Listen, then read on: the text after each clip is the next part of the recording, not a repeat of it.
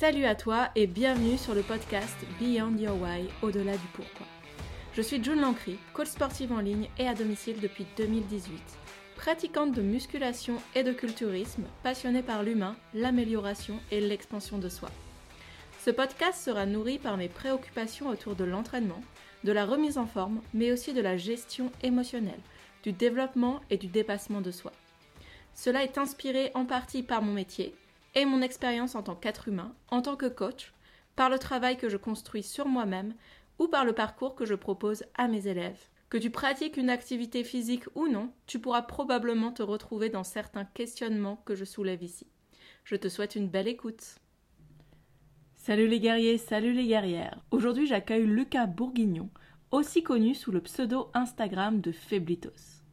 Lucas se positionne comme un écolo de la vie humaine.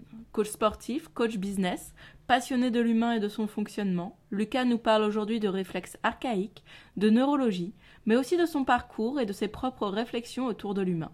Belle écoute Hello Lucas, comment vas-tu? Est-ce que tu as passé un bon week-end de fête? Yes, je vais, euh, je vais très bien, j'espère que toi aussi. J'ai pas fini parce que j'ai encore un très gros repas de famille euh, demain dans le sud de la France. Mais après, je serai tranquille, donc euh, pour l'instant les fêtes se passent très bien. Super, cool. Ravi de le savoir. Écoute, on va commencer euh, le podcast tranquillement. Afin de t'introduire et te présenter à nos auditeurs et nos auditrices, j'aimerais que tu nous parles un petit peu de ton parcours, euh, comment t'en es arrivé jusqu'à ce que tu fais euh, aujourd'hui, quel est ton parcours dans le sport et quel est ton parcours aussi de manière personnelle? Ok, alors le, sport, d'abord, je suis rentré très très tôt dans le sport parce que j'ai une famille de sportifs. ma famille, tout le monde jouait au rugby. Euh, donc forcément, j'ai commencé par le, par le rugby, euh, moi aussi, en étant très jeune. Euh, je crois que j'avais 6 ans mmh. quand je faisais du rugby. Puis arrivé un moment où j'en avais un petit peu marre de, de, jouer avec les autres. Des fois, on perdait à cause des autres, ça m'énervait. Ou même des fois, on perdait à cause de moi. Et du coup, je voyais les autres perdre à cause de moi. Et ça m'énervait aussi. Il y avait des écarts de niveau dans l'équipe qui fait qu'on n'avait pas tous les mêmes objectifs. Et c'est vrai que très jeune, je me suis dit, ah, peut-être un truc individuel, ça serait mieux pour moi. Donc, je me suis mis au ping-pong. Donc, euh, on peut tout à fait dire ping-pong. Je sais que c'est le grand débat. Tennis de table, ok, d'accord, ping-pong. On peut dire ping-pong sans problème. Et j'étais pas mauvais dans les deux. Et du coup, en fait, mes, mes entraîneurs et au ping-pong et au rugby m'ont dit, mais en fait, il faut que tu choisisses parce que le week-end, euh, le week-end, tu as une fois match de ping-pong, une fois match de rugby, c'est pas possible.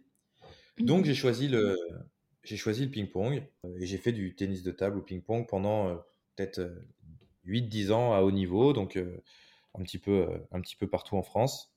Tu, peux juste euh, nous, excuse-moi, tu, peux juste nous préciser, nous préciser euh, de quand à quand au niveau de ton âge, parce que tu dis 10 ans, c'est quand même une longue durée, quoi, une longue période. Je pense que j'ai, alors quand on est très jeune, je sais pas si on parle de haut niveau, mais dès que j'ai eu 12 ans, on va dire de mes 12 ans à mes 22 ans, 20, ok, quand même. 22 ans, j'ai fait du tennis de table à, à bon niveau, surtout, je, je dirais plutôt jusqu'à jusqu'à 20 ans. D'accord. Euh, voilà, donc ça, ça a été une grosse partie, en tout cas de mes années collège-lycée, c'est sûr.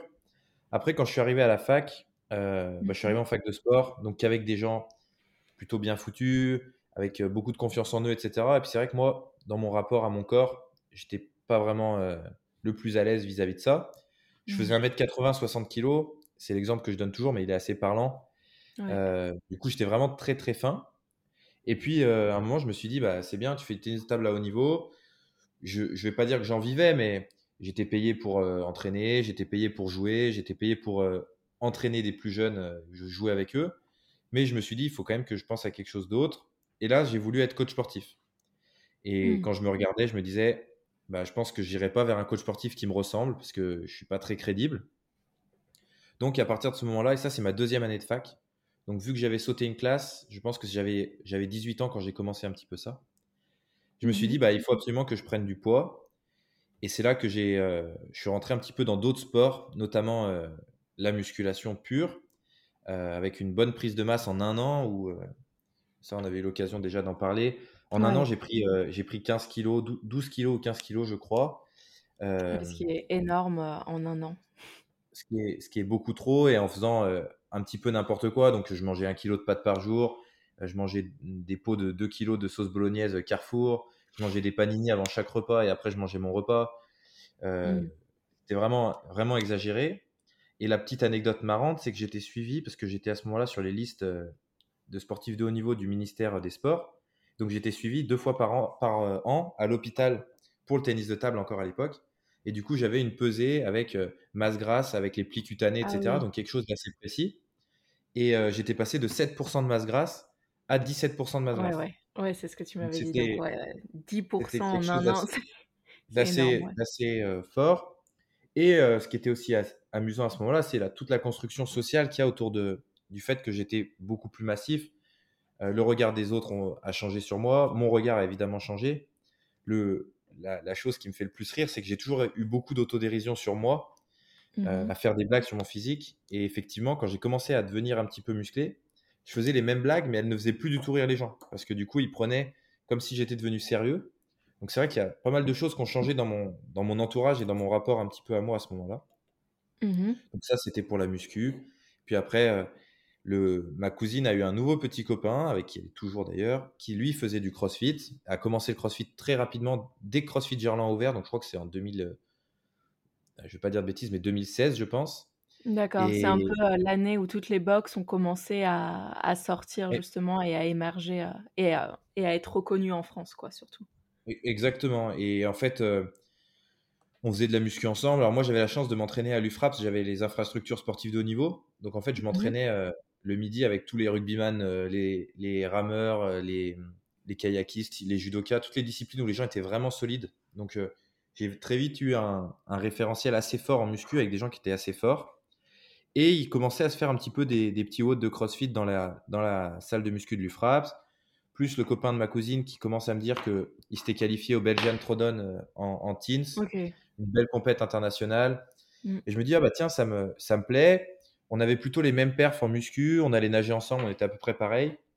Donc je me suis dit: «Je vais me mettre au CrossFit et je vais être fort» et je me suis mis au CrossFit et j'étais pas fort et je pense que c'est la première fois de ma vie, Ou tu ou en étais tout cas pas fort quelque part.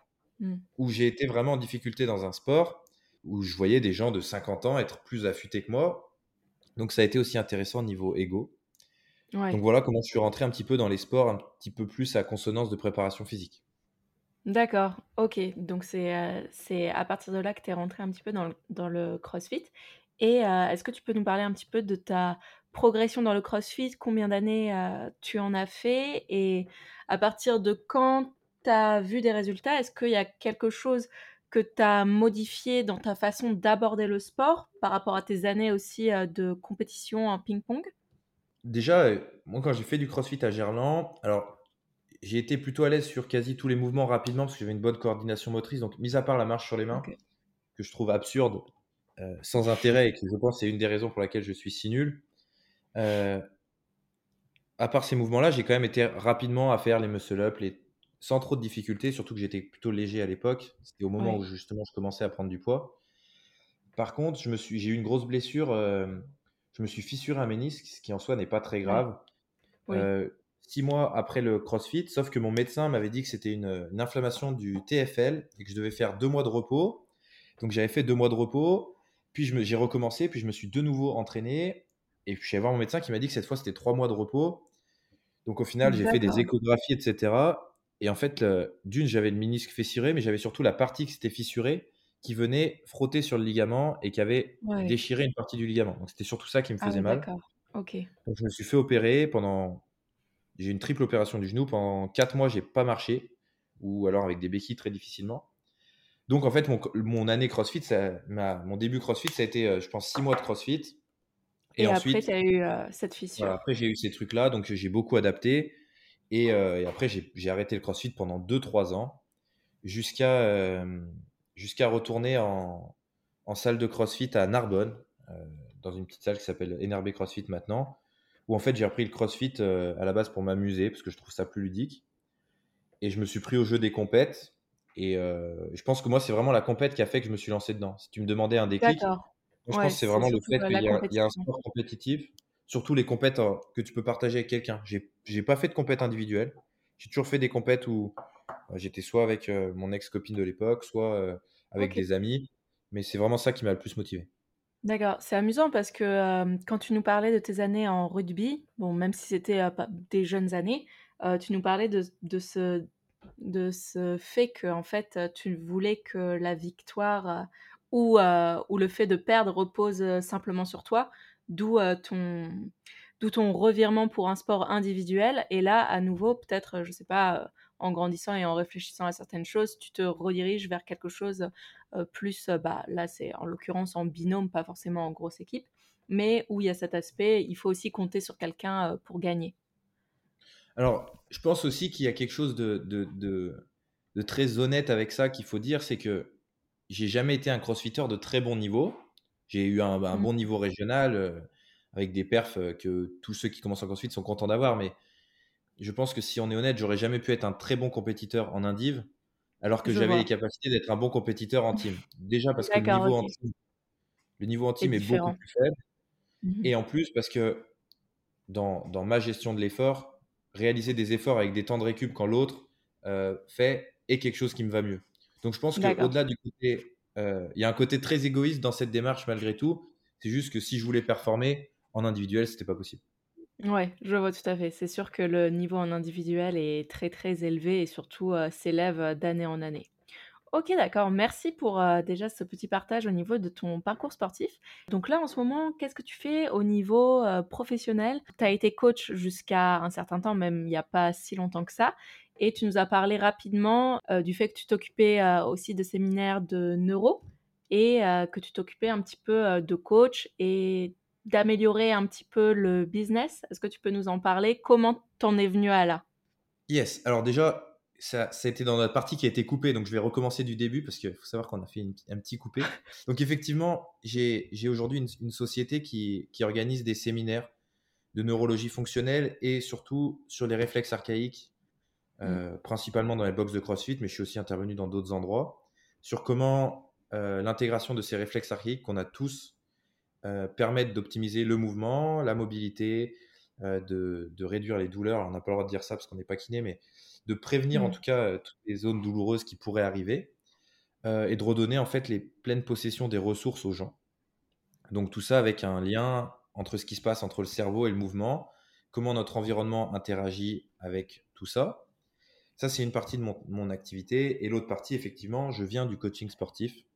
J'ai été coach pendant, pendant je pense, un an et demi, deux ans à Paris. Et en fait, mon activité de coach a très vite bien fonctionné. Et mmh observé autour de moi que ce n'était pas le cas pour tout le monde et que beaucoup de coachs, c'est encore le cas d'ailleurs, sont en difficulté, ont du mal à trouver des clients, ont du mal à prospérer dans leur activité. Et du coup, on a des coachs qui ne sont pas épanouis dans leur vie. Et du coup, on a des coachs qui ne sont pas épanouis, qui vont aider des gens à être plus épanouis. Donc, ce qui pour moi est un non-sens total.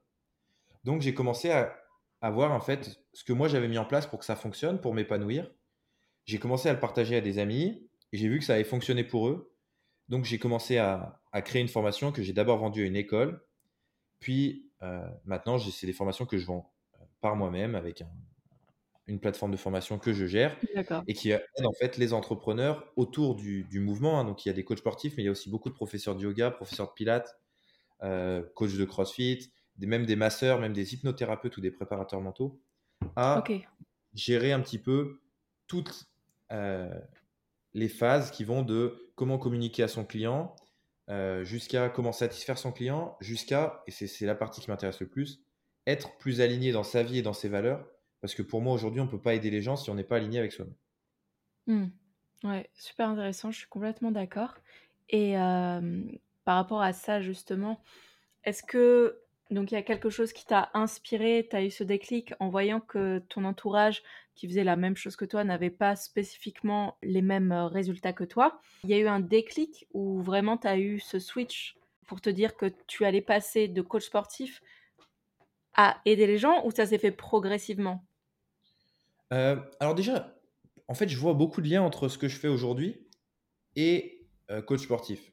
Aujourd'hui, dans, dans, dans mon esprit, plus je vais aider les coachs, plus je vais aider les gens normalement. Mmh. C'est juste que moi, en tant que coach, je vais pouvoir avoir 20 clients. Si j'aide 20 coachs, j'aide 20 fois 20 clients. Donc en fait, j'ai vraiment l'impression de continuer à aider les gens. Et surtout, j'ai vu que beaucoup de coachs travaillaient tellement que ça devenait un petit peu n'importe quoi leur séance, parce qu'ils étaient tellement fatigués qu'ils étaient dans le jus, ils prenaient plein de gens, enfin, ça n'allait rien. Après, moi, je, donne le crédit assez, assez souvent à ça. J'ai fait une formation qui s'appelait le Mastermind des prépas physiques qui était fait par SSCS, où en mmh fait, c'était une, école qui coûtait très cher, je crois que c'était 8000 euros l'année. Et du coup, je m'étais beaucoup investi là-dedans, parce que je m'étais euh, endetté sur 15 mois pour pouvoir la payer, quand j'avais encore aucun revenu, que j'étais au chômage. Et du coup, je m'étais vraiment lancé à fond là-dedans. Et c'est vrai que rien que dans cette formation, donc avec des gens qui suivaient le même cursus que moi, j'ai observé que mon parcours n'était pas du tout au même rythme que les autres. Et que sur certains points, j'avançais vraiment très vite. Donc, je regardais un petit peu ce qui se faisait. Après, et ça, c'est plutôt ma passion, c'est que moi, j'aime bien analyser un système, que ce soit corporel, que ce soit émotionnel, tout ça, et voir ce qui est le plus efficace. Je pense qu'aujourd'hui, on a une philosophie, euh, alors en France, c'est assez particulier. Trop réussir en France est mal vu, mais par mmh. contre, réussir sans trop travailler, c'est aussi mal vu. On a vraiment une, culture de il faut avoir fait des efforts pour mériter. Et moi, je pense que ma compréhension de l'être humain, c'est que l'être humain a toujours évité les efforts. On est une espèce qui est feignante, et c'est d'ailleurs pour ça qu'on est, on est là aujourd'hui, c'est qu'on a été capable de se protéger d'efforts inutiles. Et aujourd'hui, j'observe que les coachs font plein d'efforts inutiles. Quand je vois des coachs communiquer 150 fois sur Instagram pour avoir aucun nouveau client, c'est une communication qui est inutile, qui leur prend du temps. Hmm. Et quand je vois des, des coachs euh, qui veulent être coach perso et qui travaillent dans une salle de CrossFit pour 17 euros de l'heure, bah, tout ce temps qu'ils passent dans la salle de CrossFit, ils ne la, la, passent pas à développer leur, leur business qui les anime. Donc on se retrouve avec des coachs frustrés. Et, et des coachs fatigués en plus. Exactement. Et moi, si je, je pose toujours cette question, est-ce que toi, tu accepterais de te faire opérer du cœur par un chirurgien s'il a fait six opérations avant? Tout le monde va me dire, bah non, parce que j'ai envie qu'il soit mmh. dans ses pleines possessions. Ok, bah peut-être qu'une séance de sport, c'est pas aussi important qu'une opération du cœur. Par contre, ton niveau d'attention, c'est mmh. exactement la même chose que le chirurgien. Si tu es dans le jus dans ta vie, tu vas être dans le jus dans ta séance et tu vas pas aider les autres. Et ça, aujourd'hui, on a accès à 1000 contenus, on a accès à plein de choses. Et il y a quelque chose que les coachs n'ont pas, c'est comment être formé pour développer ton business. Et quand ils veulent développer leur business, la seule chose dont on leur parle, c'est développer tes revenus. Mais ça, c'est mmh. pour moi une erreur absolue. Parce que, évidemment, que plus de revenus, c'est intéressant. Mais avant toute chose, quand tu es coach sportif, masseur, prof de yoga, prof de pilates, le produit que tu vends, c'est du mieux-être pour tes clients. Tu ne peux pas vendre du mieux-être si toi, tu n'es pas au moins dans du bien-être. Ouais. Ça, pour moi, c'est vital. Et c'est vraiment. À Paris, j'ai été le premier. Hein. j'ai fait des semaines à 80 heures. J'ai fait des semaines vraiment de, de malade. J'ai travaillé, je crois, 180 euh, jours de suite sans prendre un jour off. J'étais soit en formation, soit au boulot. Je l'ai fait. Ok. C'est pas le moment où j'ai été. le... ouais, c'est pas le moment Surtout, c'est pas le moment où j'ai été le plus, le plus, le plus ouvert, efficace, attentif à mes clients. Ok, je vois. Aujourd'hui, je travaille beaucoup moins et je suis beaucoup plus performant. Et ça, c'est vrai que je voyage, je rentre de voyage là, mais c'est quelque chose que j'ai beaucoup appris dans d'autres pays. En France, il est temps qu'on cultive je vais pas dire la fainéantise, mais la réussite feignante. La réussite feignante, pour moi, c'est l'objectif de tout le monde. Être capable de faire ce que les autres font avec moins d'efforts, c'est le principe de l'être humain. C'est ce que j'appelle l'écologie de la vie humaine. C'est, on, en parle avec, euh, avec l'écologie euh, environnementale. Si tu es capable de produire 200 kW d'électricité sans effort, c'est mieux que si tu es capable de les produire avec beaucoup d'efforts. Oui, bien sûr. Donc aujourd'hui, c'est ce que j'essaie de. c'est aujourd'hui ce que j'essaye de, proposer euh, à mes clients, euh, que ce soit dans le business, mais aussi dans les réflexes archaïques, parce qu'en fait, les réflexes archaïques, c'est simplement enlever des contraintes aux gens pour vivre de façon plus efficace. C'est pour ça que je, trouve que tout a un lien entre la neurologie fonctionnelle, le business, le coaching. Ouais, c'est j'allais venir justement. Mmh, vas-y, continue pour Faire en sorte qu'une action soit la plus naturelle et moins, le moins coûteuse possible. Super intéressant. Et justement, il y a, plein de choses, hein, mais comment comment t'en es arrivé du coup à la neurologie, au réflexe archaïque? Est-ce que ça fait partie de... On voit que tu es très intéressé par l'humain, en fait. Ça, ça- se voit, ça se sent. En plus, on est dans le domaine du bien-être, donc forcément, on est intéressé par l'humain. Mais tu as l'air de vouloir creuser vraiment certaines choses, surtout au niveau, je pense, des capacités cognitives. Tu peux nous parler un petit peu de comment t'en es arrivé là et, est-ce que maintenant, tu, l'utilises aussi dans tes coachings? Est-ce que tu l'utilises justement pour tes coachs, enfin pour tes coachs, pour les coachs que tu coaches, mais euh, est-ce que tu l'as utilisé aussi euh, dans des coachings, dans certaines euh, situations? Comment comment tu as pu déployer un petit peu ces connaissances-là pour les transmettre, pour les utiliser et pour observer certaines choses? Alors déjà, ça, ça vient de, de, ma, de ma très grand, grande enfance où moi, j'ai sauté une classe quand j'étais du coup en grande section de maternelle où j'ai fait un test de QI parce qu'à ce moment-là, il fallait faire un test de QI pour sauter une classe. Et j'ai mmh effectivement un QI un petit peu démesuré, donc très élevé. Et du coup, suite à ça, on m'a quand même toujours un peu catégorisé comme l'enfant très intelligent.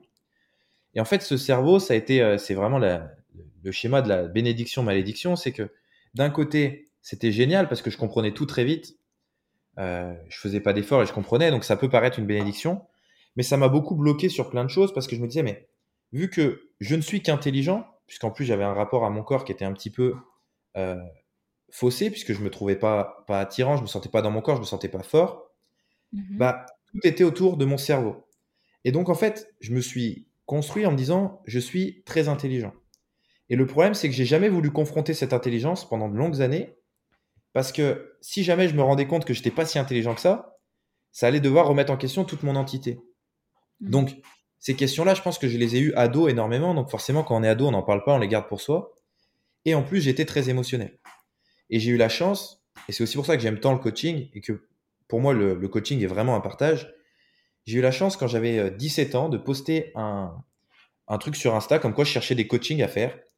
Et j'ai coaché le chef euh, de, grandes entreprises à Lyon, qui s'appelle Frédéric, que je remercie euh, tout le temps. Et je le coachais pour 10 euros de l'heure. Donc, autrement dit, dans la pigeonnade, on est au maximum. Sauf qu'en fait, au-delà de, ce salaire qui était dérisoire, Fred m'a. C'est le premier qui a commencé à me parler de mon intelligence émotionnelle, de ma capacité à ressentir les gens, de faire ces choses-là. C'est lui qui m'a orienté vers le livre de Goldman qui s'appelle L'intelligence émotionnelle. Donc Goldman, G-O L-E-M-A-N, comme le chanteur. en note, ouais, bien sûr. Et c'était un bouquin qui était euh, imbuvable, mais qui m'a beaucoup, beaucoup aidé. Et voilà. Et comprendre qu'en fait, j'étais d'une, un quotient intellectuel très fort, mais que j'avais aussi une très forte émotionnalité. Ce qui souvent est dissocié par les psychologues, etc., où on te dit, si tu es très intelligent, tu es rationnel, donc tu n'es pas émotionnel. Donc, j'ai grandi en fait avec tout ça. Et bah, je vais pas dire que je me suis gâché, mais j'ai été vraiment avec le frein à main jusqu'à mes 23-24 ans. Euh, et là où du coup j'étais euh, j'étais sauveteur sur les plages, plus surveillant dans un lycée. Et arrive le confinement. Et en fait, pendant ce confinement, euh, je vois que Jonathan Colombet, là, qui est, qui est honneur de 100% CrossFit vers Saint-Etienne, fait une formation sur le froid. Et je commence à, faire cette formation sur le froid, donc un peu méthode Wim Hof. Et en même temps, il commence à rentrer dans la neurologie fonctionnelle, Jonathan. Et du coup, j'écoute un podcast de de Jean-Marie euh, Péoche, donc euh, JM de l'Atelier Fit, que je, s'il y a une ressource à aller chercher, les, podcasts de l'Atelier Fit sont très bien. Mmh, mmh, mmh. Et du coup, je commence à regarder un peu les, podcasts sur ça et je me dis que ça m'intéresse. Donc je rentre un peu là-dedans. Il se passe le CrossFit, je vois un peu des choses qui, sont en train de passer. Je suis très curieux, j'observe. Un an et demi après, je commence la formation euh, de SSCS. Et là, il y a des intervenants, donc Matt Boulet, Paul Landon, etc. Et arrive à ce moment-là que j'avais toujours une douleur au genou. Donc rien à voir avec mon opération de l'autre côté. Une douleur que j'avais eue sur un wall ball et que j'avais jamais réussi à faire partir. On me conseille d'aller voir un posturologue, euh, Philippe Lechlar à Paris, qui est très bien. Et du coup, je vais voir le posturologue qui me dit c'est normal que tu aies mal au genou, tu as un défaut de convergence à l'œil gauche.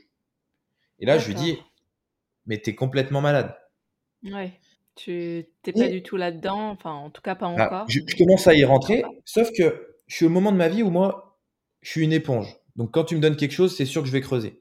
Et ça, c'est toujours le mmh. cas aujourd'hui. Et du coup, je lui dis, où c'est que je me forme? Et là, je pars pour me former au CIES, donc avec Vincent Estignard. Je vais à Marseille, je me forme. Je dis à Vincent Estignard, je veux venir en stage chez toi la semaine prochaine. Et donc, après la formation, je pars pour trois mois de stage avec Vincent et je finis le cursus euh, le niveau 2 juste après, etc. Et c'est comme ça que je rentre dans la neuro et la posture. Derrière, j'ai aussi fait beaucoup de formations au niveau de l'hypnose, au niveau de l'inconscient, parce que moi, les émotions, mhm. c'est vraiment quelque chose qui me passionne, et notamment les formations de réflexe archaïque de Paul Landon. Encore une fois, s'il y a une ressource euh, qui sont très bien. Je mettrai toutes les références en bas. Ça, c'est vraiment, vraiment top. Et, Paul et, euh, et, Ludivine, son épouse, sont des humains incroyables qui, qui incarnent vraiment ce qu'ils vendent et, et ce qu'ils forment, et ça, c'est énorme. Et du coup, je commence à me rendre compte que, bah, en fait, il y a plein d'enfants différents qui sont devenus des adultes qui ont voulu être comme les autres, et que bah, pourquoi on est des enfants différents? Il peut y avoir plein de raisons. Il peut y avoir un QI plus important, il peut y avoir un QI moins important, il peut y avoir un handicap, il peut y avoir un environnement social. Mais pour mhm. tous ces enfants-là, le point commun, c'est qu'il y a des réflexes archaïques à un moment où, dans notre euh, évolution en tant qu'humain, on n'a pas respecté la nature. On ne s'est pas retourné assez, on n'a pas rampé, on n'a pas fait ces choses-là. Sensoriellement, on est sous-développé, émotionnellement, on est sous-développé. Et le point commun que je trouve à tout ça, c'est les réflexes archaïques. D'accord, c'est parce qu'on aurait brûlé des étapes dans notre petite enfance, plus ou moins, brûler des étapes ou sauter des étapes que, euh, que certaines apparaissent. Alors, ça dépend. Ça la, phrase, c'est ça dépend, mais moi, j'observe quand même que c'est. Si les réflexes archaïques sont si populaires aujourd'hui, il y en a beaucoup qui disent Ouais, mais c'est une mode. En fait, c'est une mode parce que c'est aussi une mode de faire grandir les enfants d'une façon pas naturelle. Les enfants, maintenant, euh, sensoriellement, se, se, développent moins bien. Euh, émotionnellement, et ça, je, je, pour moi, j'insiste beaucoup dessus. Depuis que je travaille sur les émotions, euh, par l'hypnose, par les réflexes archaïques, par les formations tout simplement que j'ai suivies en STAPS, parce qu'on parle des émotions en STAPS malgré tout, euh, par les formations de synergologie que je suis allé faire au Canada, par mmh. Emotional Freedom Technique que je suis allé faire aux États-Unis, par beaucoup de choses, je me rends compte que les émotions sont un peu de partout. Et qu'un manque de sensorialité impacte tes émotions, mais que des émotions mal vécues impactent ta sensorialité aussi. Et ça, pour revenir à la question que tu me posais, est-ce que je l'utilise avec les coachs? Oui. Dans les formations que je vends, c'est un produit qui est en ligne et que les gens achètent, qu'ils appliquent, c'est des méthodes. C'est quelque chose qu'on retrouve assez facilement, c'est comme le programme du coach. Hmm. Dans les mentorats que j'ai, si tu, je pense que si tu questionnes quelqu'un que j'ai en mentorat, il va te dire mais on parle 20% de mon business. Le reste du temps, c'est c'est plus c'est plus en suivi que tu vas faire appliquer, enfin faire appliquer, en tout cas en parler justement, discuter pour euh, pour sortir certaines problématiques. je vois tout à fait. Exactement. Et par exemple, j'ai des exemples qui me viennent en tête. J'avais Marine qui était dans le sud de la France et qui a un mmh réflexe de Moreau, donc c'est un réflexe de, prétention, de protection, pardon, sans rentrer dans les détails. Quand on a commencé à travailler sur son réflexe de Moreau, elle est devenue plus, plus à l'aise dans les ventes. Parce qu'en fait, elle n'avait plus à se protéger de l'autre. Et, ça, c'est des choses que j'ai observées très souvent. Quand tu commences à jouer sur le système nerveux d'une personne, son interaction avec les autres va être meilleure. Mais maintenant, imagine qu'un coach sportif, il travaille 60 heures par semaine, qu'il est complètement crevé. Qu'est-ce que va faire le cerveau, le corps? Il va se dire, bah, il faut que je me protège des autres interactions. Donc, euh, on est déjà trop. Je veux pas plus d'heures parce que je suis déjà crevé, donc euh, voilà, il n'y a pas de génération ensuite de vente et il y a des. Je vois tout à fait, ok. Aujourd'hui, c'est l'exemple que, que je, je, prends parce que celui que je connais le mieux, c'est le mien. Je me rends compte que maintenant que je suis beaucoup plus disponible dans ma vie, et encore une fois, je fais un travail sur les réflexes moi aussi régulièrement, je suis plus disponible dans ma vie, il m'arrive beaucoup plus d'opportunités. Mais c'est tout simplement parce que pour mon corps, pour mon, mon esprit. Alors en hypnose, on dit euh, le corps cybernétique, esprit plus corps. Les opportunités ne sont plus des dangers. Alors que pour beaucoup de gens aujourd'hui, et notamment les coachs sportifs, très souvent des coachs que j'accompagne ont un temps plein et font du coaching à côté. Les profs de yoga, c'est tout le temps ça. Très souvent, c'est des femmes, ce sont des femmes, et elles ont un boulot et elles font du yoga à côté et elles sont en reconversion euh, professionnelle. Mais elles attendent de bien gagner leur vie au yoga pour lâcher leur boulot. Sauf qu'en fait, ça n'arrive jamais, puisque le corps, l'esprit, l'inconscient fait que ça bloque. Et moi, c'est vraiment ce qui m'a le plus passionné, notamment pareil chez les, chez les athlètes de CrossFit. C'est pour ça que les réflexes archaïques, j'interviens beaucoup dans les salles de CrossFit. C'est que les athlètes sont dans un mode où ils viennent à la salle pour se faire mal. Ils viennent à la salle pour se défouler. Ils viennent à la salle, sauf qu'en fait, c'est totalement l'inverse que leur système nerveux devrait avoir. Et du coup, la, douleur devient, la douleur devient la recherche, mais c'est inconscient. C'est juste que s'ils n'ont pas cette douleur, ils ont l'impression que ils sont pas allés au bout, que socialement ils sont pas intégrés au groupe des crossfitters. Et il y a beaucoup de paradigmes comme ça. Euh, moi, je l'entends. Hein. Quand j'ai été commencé à être entrepreneur, j'ai travaillé avec un studio un petit peu un moment qui me disait de toute façon, les deux premières années, tu vas galérer. Et c'était un petit peu comme si si tu galères pas les deux premières années, tu fais pas partie du groupe des entrepreneurs. C'est un petit peu comme si, euh, bah, là, je le vois encore, hein, des, gens qui gèrent des studios de pilates, des gens qui et qui sont là et qui, gèrent des salles de CrossFit. Ça fait trois ans qu'ils sont pas payés. Alors, certains vont dire, oui, mais c'est la, c'est la localisation de ma salle, j'ai pas le choix. j'ai envie de leur dire, c'est sûr que comme ça, tu n'as pas le choix. Par contre, il y a toujours des solutions pour mieux vivre. Et elles peuvent être au niveau business, elles peuvent être au niveau émotionnel, elles peuvent être au niveau physique. Mais c'est là où, moi, c'est vraiment le concept qui me tient à cœur, c'est l'écologie de la vie. Aujourd'hui, est-ce que l'écologie de la vie, c'est tu as des capacités et tu as des contraintes? Est-ce que tes capacités te permettent de faire face à ces contraintes? Oui ou non? Si c'est oui, tu es dans une écologie de vie. Si c'est non, tu ne peux pas. Exactement comme quand tu mets quelqu'un et tu lui dis, tu lui mets une barre de 150 kg sur le dos et tu lui dis fais un squat. Est-ce qu'il a les capacités physiques pour le faire? Oui, non. S'il les a, il va descendre, remonter. S'il lui en manque un peu, il va descendre, il va dropper la barre, il va rater. Et s'il en a vraiment pas, il va descendre, il va se péter les deux genoux. Ouais, c'est la barre qui va le casser. Donc, c'est exactement pareil pour les coachs. Est-ce qu'aujourd'hui, les coachs ont la capacité d'aider les gens? Est-ce que les coachs ont la capacité de d'accueillir les problèmes des gens? Parce que quand tu coaches des gens, quand tu, fais du yoga des gens, bah, moi, je connais personne qui prend un coach sportif parce qu'il va bien. C'est pas vrai. si, on, si on opère un changement dans notre vie, c'est qu'on ne va pas bien. Ou alors qu'on veut aller mieux. On, peut, voilà, aller bien. C'est aussi qu'on veut aller mieux, qu'on peut, euh, qu'on a envie d'opérer des changements parfois positifs. Il n'y a pas besoin, c'est ce que je dis souvent, il n'y a pas besoin d'être au fond du trou pour vouloir aller mieux. Mais c'est quand même quelque chose qu'on peut remarquer de manière générale quand les personnes décident d'opérer un, un changement, c'est parce que voilà, il y a quelque chose qui ne va pas, ou euh, en tout cas, il y a besoin d'un certain changement, que ce soit un changement parce qu'on, parce qu'on se sent mal, ou parce qu'on se sent bien, mais qu'on a besoin de se sentir encore mieux ou différent, eh bien euh, oui, ça, ça provient quand même principalement du changement. Et pour le coup, ça rejoint les émotions. Donc les émotions, c'est, c'est, c'est étymologique, hein, ça veut dire le mouvement vers l'extérieur, et c'est la théorie de la caverne de, de Platon. Quand tu es dans ta caverne et qui tu n'es pas épanoui dans ta caverne, mais tu sais ce que tu as. Pour prendre la décision de sortir de ta caverne et d'aller dans une autre caverne, c'est vraiment qu'il y a une émotion négative qui t'a poussé à faire ça. Et ça, je sais que je le vois très souvent, euh, notamment vis-à-vis du marketing, où les gens disent le marketing, c'est de profiter des émotions négatives des gens. En fait, il n'y a pas d'émotions négatives ou positives. Il y a des émotions que moi j'appelle motrices et des émotions que j'appelle non motrices. Pour moi, la joie, par exemple, n'est pas une émotion très motrice elle va être. La joie, on veut, on veut que ça continue. Donc, on va rien changer à notre système. La colère, par exemple, est pour moi une émotion super motrice. Parce que si on, est, si on est en colère contre quelque chose, bah, on va faire quelque chose. On va avoir, il va y avoir euh, une réaction. Et pour moi, il faut. C'est aussi ça que je, je, fais beaucoup avec les coachs que j'accompagne et que je fais beaucoup sur dans ma vie. Et c'est l'hypnose qui m'a beaucoup aidé sur ça. C'est déjà ce que moi je pense n'est pas forcément ce que tout le monde pense. Donc ça, c'est prendre du recul un petit peu sur tout ça. Et aussi être capable de se dire, si la personne vient me voir, c'est qu'il y a potentiellement, moi je vais pas dire tout le temps, mais très souvent, une émotion négative derrière. Quand je dis émotion mmh. négative, c'est au sens euh, sociétal.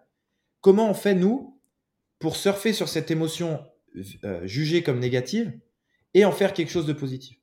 Et c'est à ce moment-là que la magie se passe très souvent c'est quand, dans, un des plans de vente que j'utilise le plus, la première, étape, c'est de faire dire aux gens euh, tout ce que leur coûte de ne pas faire de sport, par exemple. Tu as un client, qu'est-ce que ça te coûte de ne pas faire de sport? Mais là, il, apparaît des, choses énormes. Je ne peux pas jouer avec mes enfants. Mais imaginez la, détresse d'un parent qui ne peut pas jouer avec ses enfants. Je ne peux pas prendre l'escalier. Je ne peux plus rentrer dans mes vêtements. Ça, ça, on l'entend souvent. Je ne peux plus me mettre en maillot de bain. Je peux plus faire. Il y en a 10 000. Ok. Ça, c'est des émotions qui, te donnent envie de bouger. Ouais. Ok, maintenant, vers quelle émotion tu veux aller? Bah, Je veux ressentir la joie de jouer avec mes enfants. Ok. Mais là, on a un chemin, en fait. Ouais.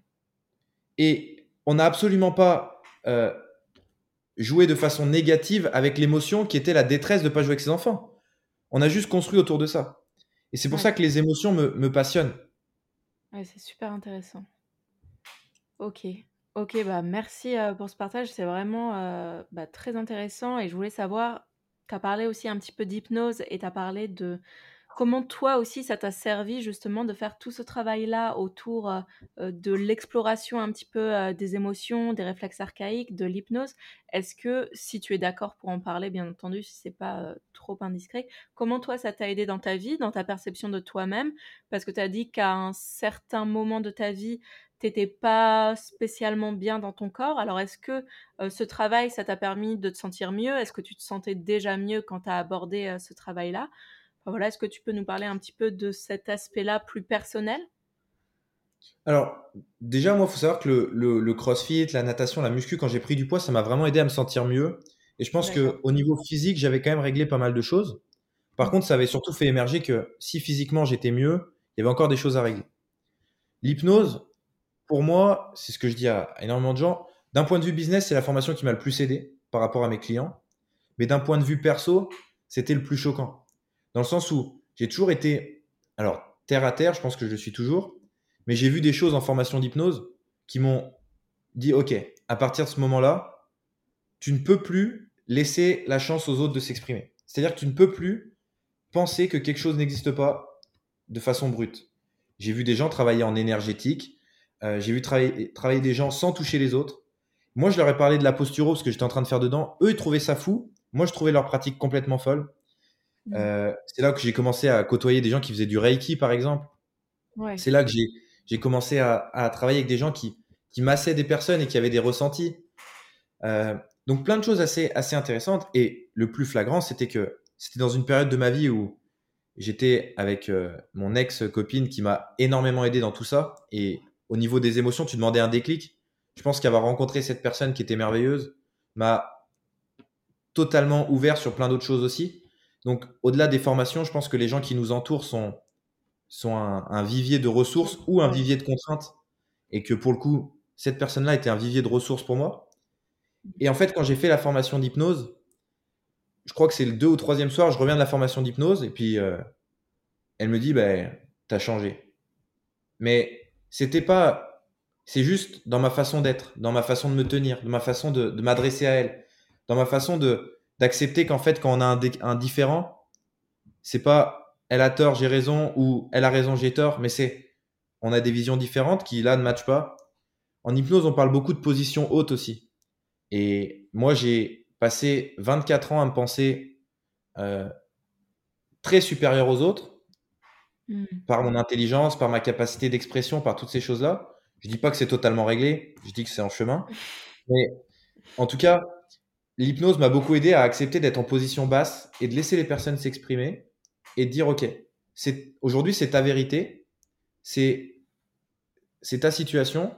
Moi je la vois de cette façon. Est-ce qu'il y a un lien entre ce que je vois et ce que ce que ce que c'est vraiment pour toi? Et ça, vis-à-vis des, des, coachings, moi je j'oriente tout le temps. Hein. j'ai aussi vu euh, des, des psychologues, j'ai aussi vu des psychiatres, etc. Mmh. Moi je conseille à tous les coachs sportifs d'être accompagnés sur le plan humain et pas forcément sur le plan seulement business, pas forcément sur le plan sportif, être accompagné sur le plan humain. Mmh. Exactement. Et c'est aussi pour ça que je recommande d'aller faire des formations d'hypnose. Alors, c'est 12 jours, c'est des gros cursus. Euh, honnêtement, je n'ai pas dormi pendant un mois après. C'était vraiment compliqué émotionnellement, ça remue beaucoup de choses. Mais tous les protocoles que tu apprends, tu les vois faire par le prof, tu les vois faire sur un autre élève, tu les fais toi et tu les reçois. Donc en fait, tous les protocoles, tu les prends quatre fois. Et ton inconscient, c'est un remue-ménage incroyable. Donc, moi, je pense que tu peux pas sortir d'une formation d'hypnose comme tu en es rentré. Je l'ai fait dans une école qui s'appelait Psynaps, qui est une école vue de façon commerciale, mais pour moi, c'était très bien avec un très bon, euh, deux très bons enseignants. Et encore une fois, je trouve que dans, dans l'humanité des gens, j'ai vu de plus en plus de formateurs, notamment dans les milieux de la neuro, où c'est des grands spécialistes, mais qui sont plus capables de s'adresser à leurs euh, clients, qui sont les, coachs de demain. J'ai vu beaucoup de, formateurs qui sont plus capables de, de se remettre en question sur des concepts qu'ils utilisent depuis 10 ans et qui maintenant ont changé. Et moi, je pense que l'hypnose, ça a été le moment où j'ai pris une claque dans ma gueule en me disant, tu, tu veux être le meilleur, mais pour l'instant, tu te crois seulement supérieur, mais tu es loin de l'être parce qu'en fait, rien que le fait de penser que tu es supérieur et que tu sais tout, c'est en train de, te ralentir comme jamais. Donc l'hypnose, ça m'a vraiment ouvert sur ça. Et, dans mon rapport à l'autre, ça, a été, ça a été génial. Ok, c'est super intéressant. Merci pour, euh, pour ce partage. Est-ce que tu t'entraînes en ce moment? Parce que je sais que tu as une vie quand même euh, plutôt active. Voilà, tu fais beaucoup de formations, tu travailles, même si tu n'es plus disponible maintenant. Tu voyages beaucoup. Est-ce que tu t'entraînes encore? Alors, ça, c'est le, pas le sujet qui fâche, mais j'ai fait trois mois aux États-Unis où, j'ai bougé beaucoup. C'est-à-dire que tous les, tous les dix jours, je changeais d'endroit, je rencontrais des gens. Euh, là, notamment, c'était pour le boulot, surtout sur la, la neurofonctionnelle, un petit peu sur le business mhm. aussi. Donc là, euh, je me suis très peu entraîné et j'ai très très mal mangé, donc une catastrophe. C'est aussi pour ça que j'en reviens au fait que tout est lié. Quand tu es dans un environnement qui te permet d'avoir un rythme de vie sain, c'est plus facile. Mhm. Et là, les deux derniers mois, j'étais en Argentine. Et du coup, en Argentine, je me suis inscrit dans une salle. Alors, c'est une salle de un peu de cross-training. Je m'entraînais 3-4 fois semaine. Là, je suis rentré en France. J'essaye de m'entraîner pareil 3-4 fois semaine. Et en janvier, je vais au Portugal et je vais m'inscrire dans une salle de CrossFit. Donc, euh, j'essaye de m'entraîner, mais j'ai une condition physique. Et encore une fois, ça, ça remet dans l'humilité dans tout ça. J'ai une condition physique bien moins euh, importante que quand je m'entraînais beaucoup. J'ai fait des, périodes où je m'entraînais deux fois par jour, euh, où je comptais mes calories, où j'étais, pour mon niveau, très affûté.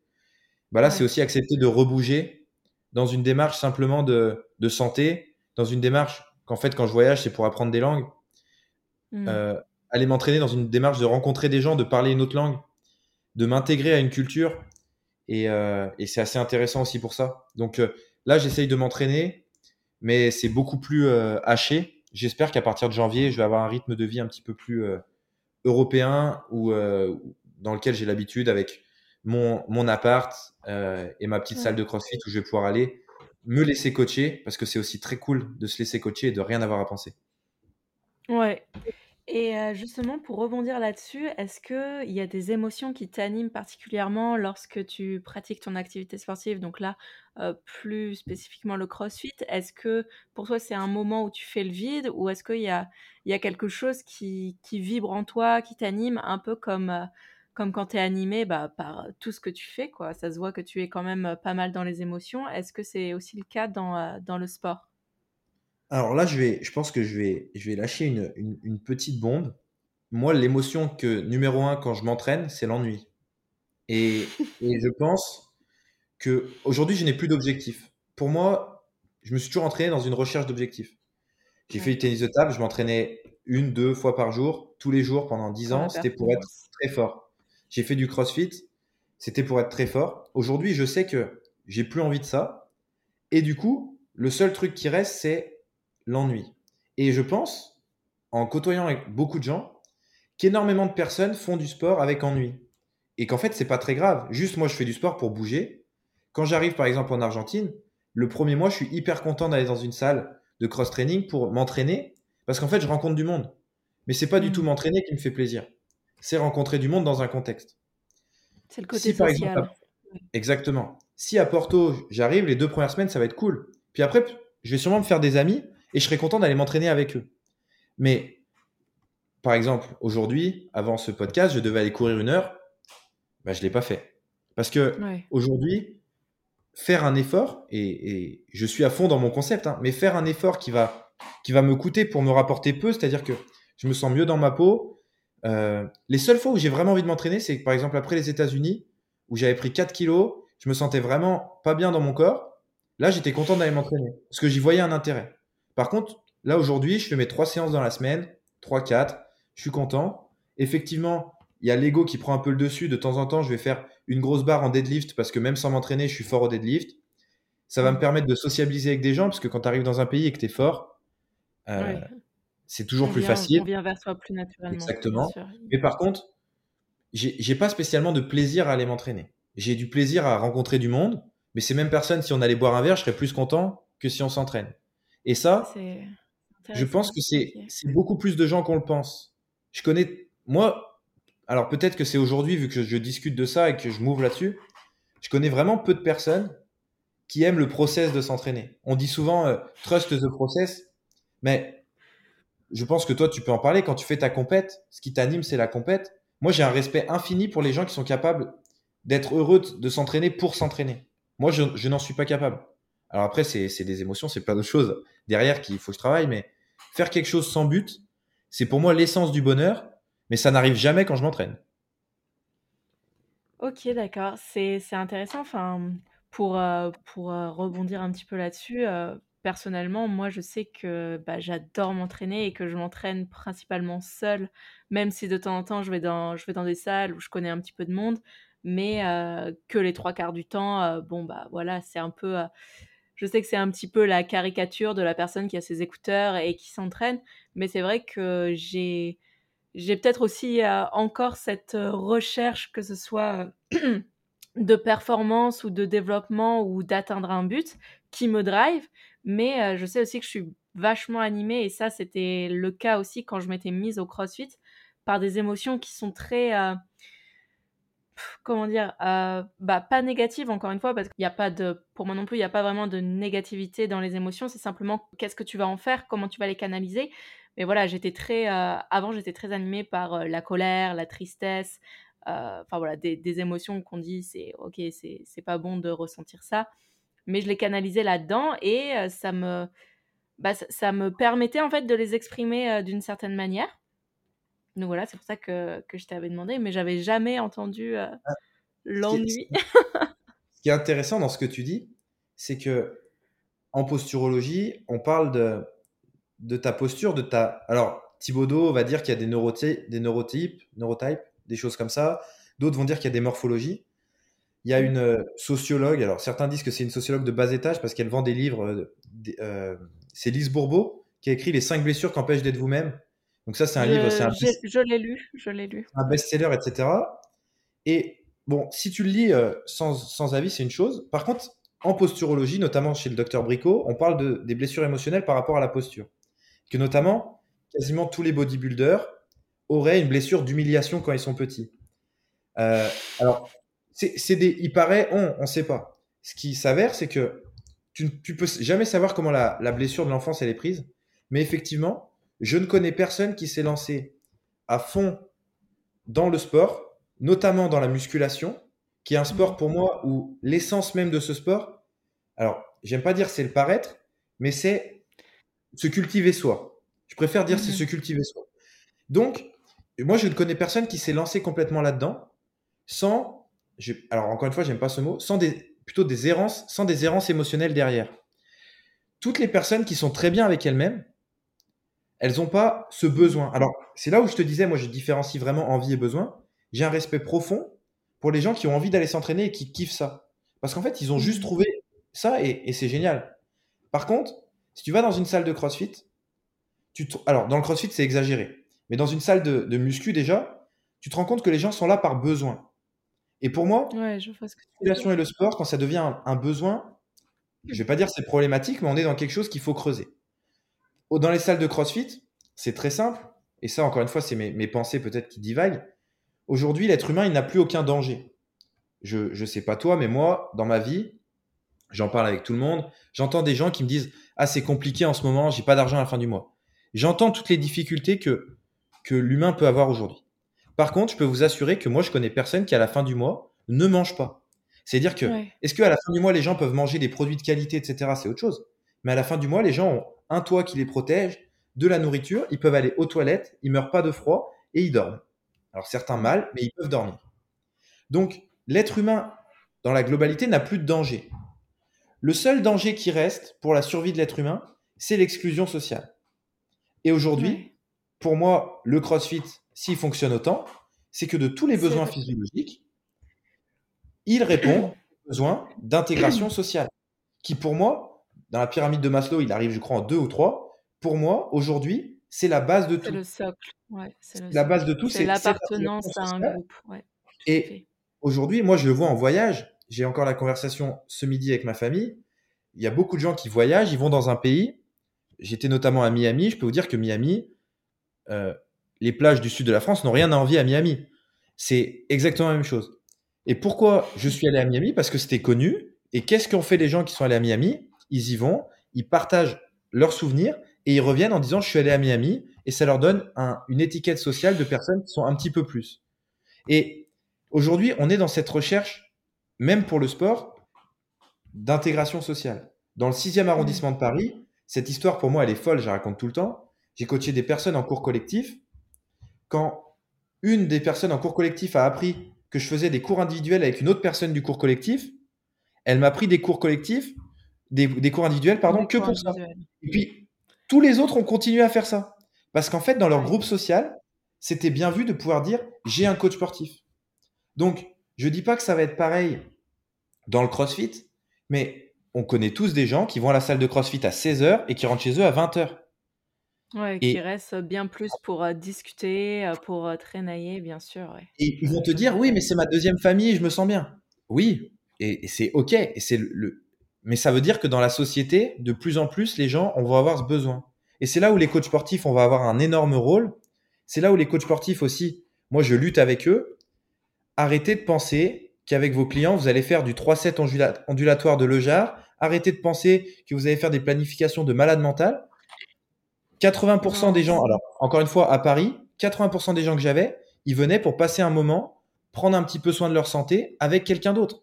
Et aujourd'hui, en mentorat, moi j'ai plein de coachs, c'est des ultra spécialistes. Ils peuvent te décrire euh, les zones du cerveau qui sont impactées par telle ou telle chose. Ah, c'est un mouvement d'extension, c'est dans ça, c'est dans ça. Très bien. Par contre, d'une, ton client, il s'en fout. Et de deux, tu, tu parles d'un besoin que la personne n'a pas parce qu'il y a un autre besoin avant qui n'est pas respecté. Parlons aux gens. Moi, là, il y a eu le grand débat, ça tombe merveilleusement bien ce podcast. Il y a eu le grand débat sur la neurospike. J'ai dit cette phrase qui a tant choqué certains. Arrêtez de vous masturber avec la neurospike. Donc la neurospike, pour ceux qui savent pas, c'est une petite balle, avec des picots qu'on voit de partout et que les gens se surstimulent avec ça.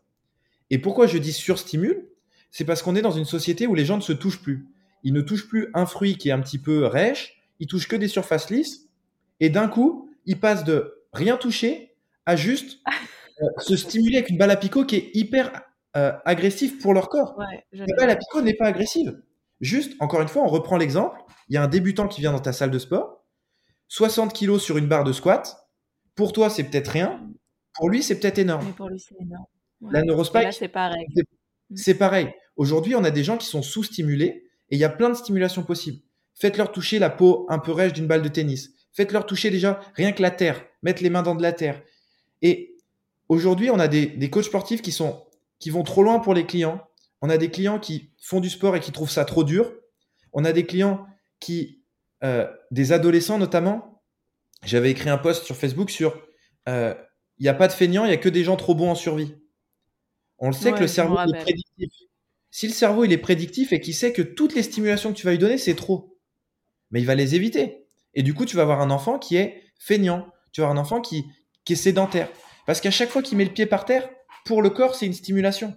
Ok. Comment tu peux donner de façon progressive, progressive, progressive, je le répète, progressive, une stimulation à ce pied-là, à cette main-là qui en a besoin? Comment les gens aujourd'hui, et, vous ferez le test chez vous si vous écoutez, ou même toi, June, c'est demander aux gens autour de vous, est-ce que vous aimez les contacts physiques? Est-ce que vous aimez être touché? Est-ce qu'on peut vous toucher le nombril? Est-ce que vous aimez vous faire masser? Mais y a chaque année, c'est de plus en plus de gens qui n'aiment pas être touchés. Mais l'être humain est un être de sensorialité. Donc, il faut se toucher, il faut toucher d'autres choses, il faut sentir, il faut se, reconnecter avec des choses simples. Et aujourd'hui, on a des coachs sportifs. Moi, je l'ai vu à Paris. Hein. Euh, alors, en plus, moi, j'ai fait toutes ces formations. Donc, dès que j'ai fait les formations, j'ai appliqué tous les trucs. Et je faisais des trucs un petit peu perchés, qui n'avaient pas toujours du sens. Mais quand je voyais les, gens s'entraîner, par exemple, dans un parc à Paris et avoir fait euh, des pompes sur un tapis, avoir fait des squats euh, dans l'amplitude qu'ils pouvaient, des trucs comme ça, je me dis à la fin de la séance, ils ont bougé musculairement, articulairement, c'est top. Comment ont-ils développé leur sensorialité? Mmh. Quelles émotions ont-ils vécues dans ce qu'ils ont fait? Est-ce qu'ils ont joué? Est-ce qu'ils se sont amusés? Et c'est pour ça que l'approche de Paul Landon des réflexes archaïques m'a tant parlé. C'est que je me suis regardé dans un miroir et moi, je, je, pense que j'ai des défauts, mais la remise en question, elle est presque trop chez moi. C'est-à-dire qu'à chaque fois, je remets en question ce que je prends. Et je suis sorti de chez Paul Landon et je me suis dit, ça fait combien de temps que j'ai pas joué? Ça fait combien de temps que je me suis pas amusé? Ça fait combien de temps que je n'ai pas grimpé dans un arbre Que j'ai pas euh, sauté, par exemple, avec mes amis dans la rivière? Mm. Et c'est aujourd'hui, pour moi, déjà le terme coach sportif, il ne va pas on devrait accompagner les gens. On devrait être des accompagnateurs, des éducateurs, tout ce qu'on veut. C'est pour ça que je parlais d'écologiste de la vie humaine. Le coach, pour moi, c'est, c'est le symbole de j'ai un coach la phrase, elle est punch. C'est le mec, il est actif. C'est-à-dire qu'il a sa journée de boulot et après, il va à un coach parce que c'est un mec qui est dynamique. Mais aujourd'hui, on veut pas forcément des gens dynamiques. On veut des gens qui ressentent. Enfin, en tout cas, moi, je dis on, mais c'est surtout moi. Je veux des humains naturels.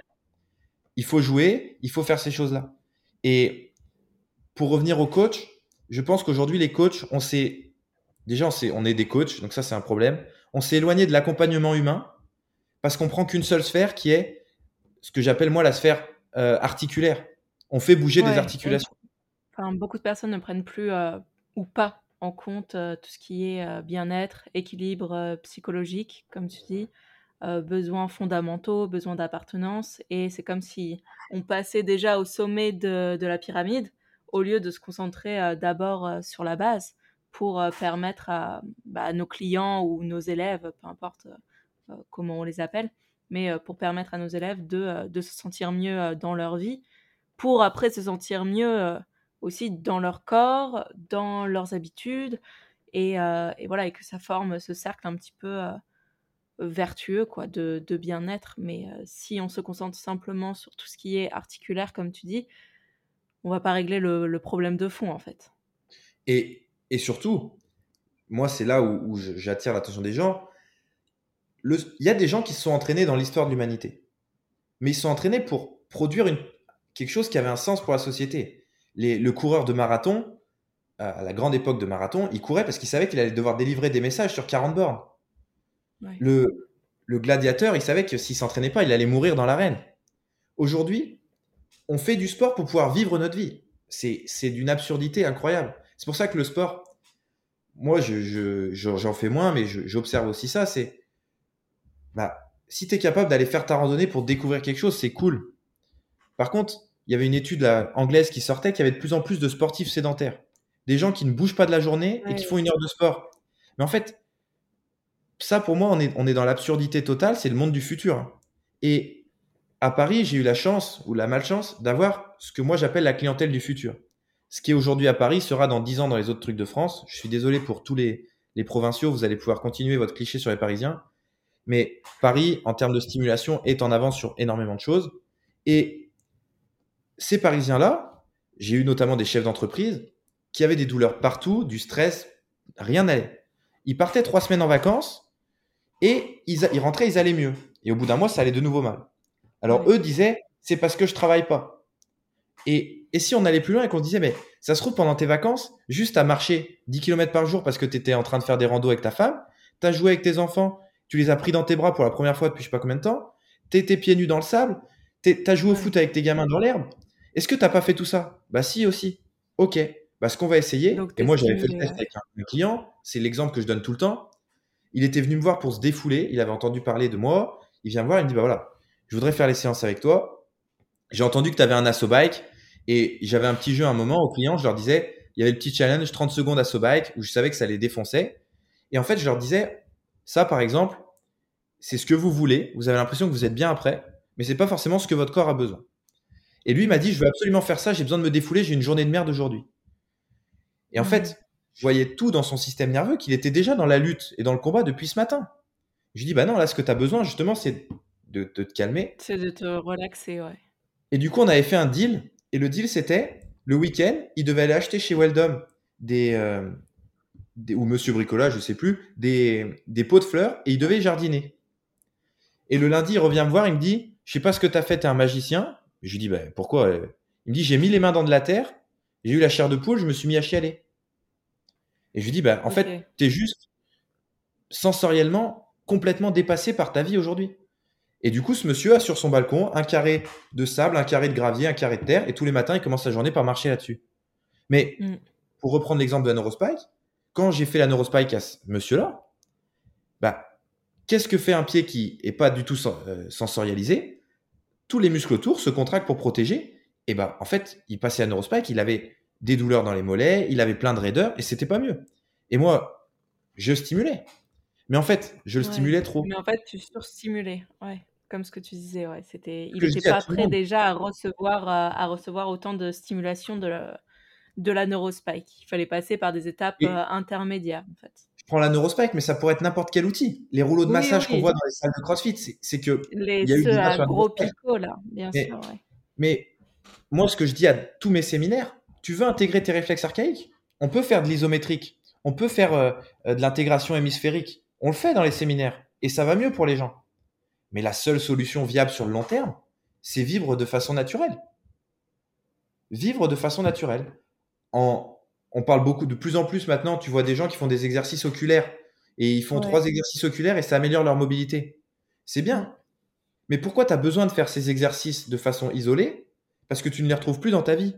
Avant, je prends le gros cliché, l'être humain, il observait au loin pour voir s'il y avait des animaux, il avait une vision périphérique. De temps en temps, il y avait un oiseau qui passait, il devait converger pour regarder. De temps en temps, il y avait un oiseau à gauche, un oiseau à droite, il devait passer, il faisait des saccades. Tout ce qu'on ne fait plus naturellement, tu vas devoir le faire en salle de sport. Le squat, tu vas le faire en squat parce que tu le fais plus dans ta vie de tous les jours. Le mm. soulevé de terre, tu ramasses plus des objets. On est en train, et ça c'est quand même assez marrant, on est en train de, de rendre euh, sportif tout ce qu'on ne fait plus dans notre vie naturelle. Je vois ce que tu veux dire. Ok.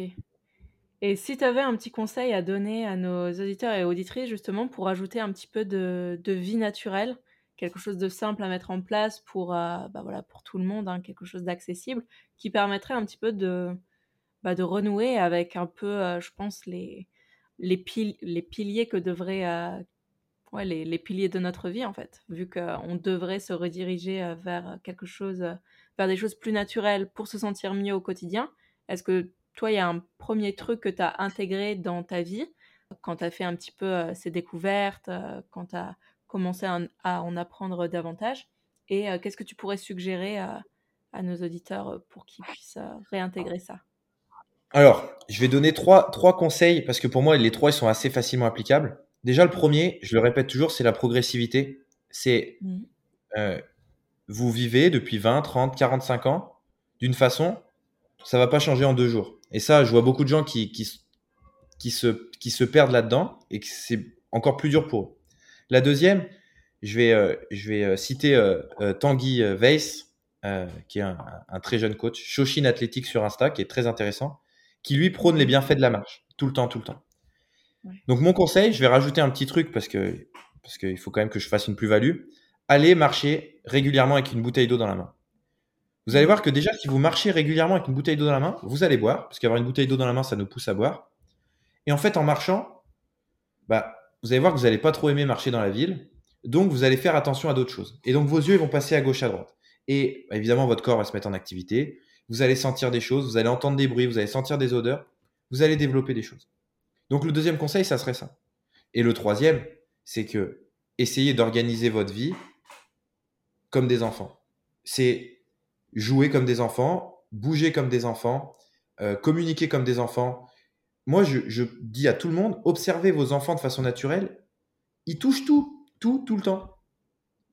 Moi, quand je rentre dans une maison, et, je, le vois même dans ma famille, je rentre dans une maison, tout est aseptisé. Moi, je rentre dans ma chambre, les vêtements, ils vont de partout, c'est le bordel. Alors, je suis, je suis une calamité, c'est pas bien. Je dis pas qu'il faut être comme moi. Juste, c'est impossible pour moi de ne pas faire du sensoriel. Je suis toujours en train de toucher quelque chose, je suis toujours en train. Est-ce que j'ai raison?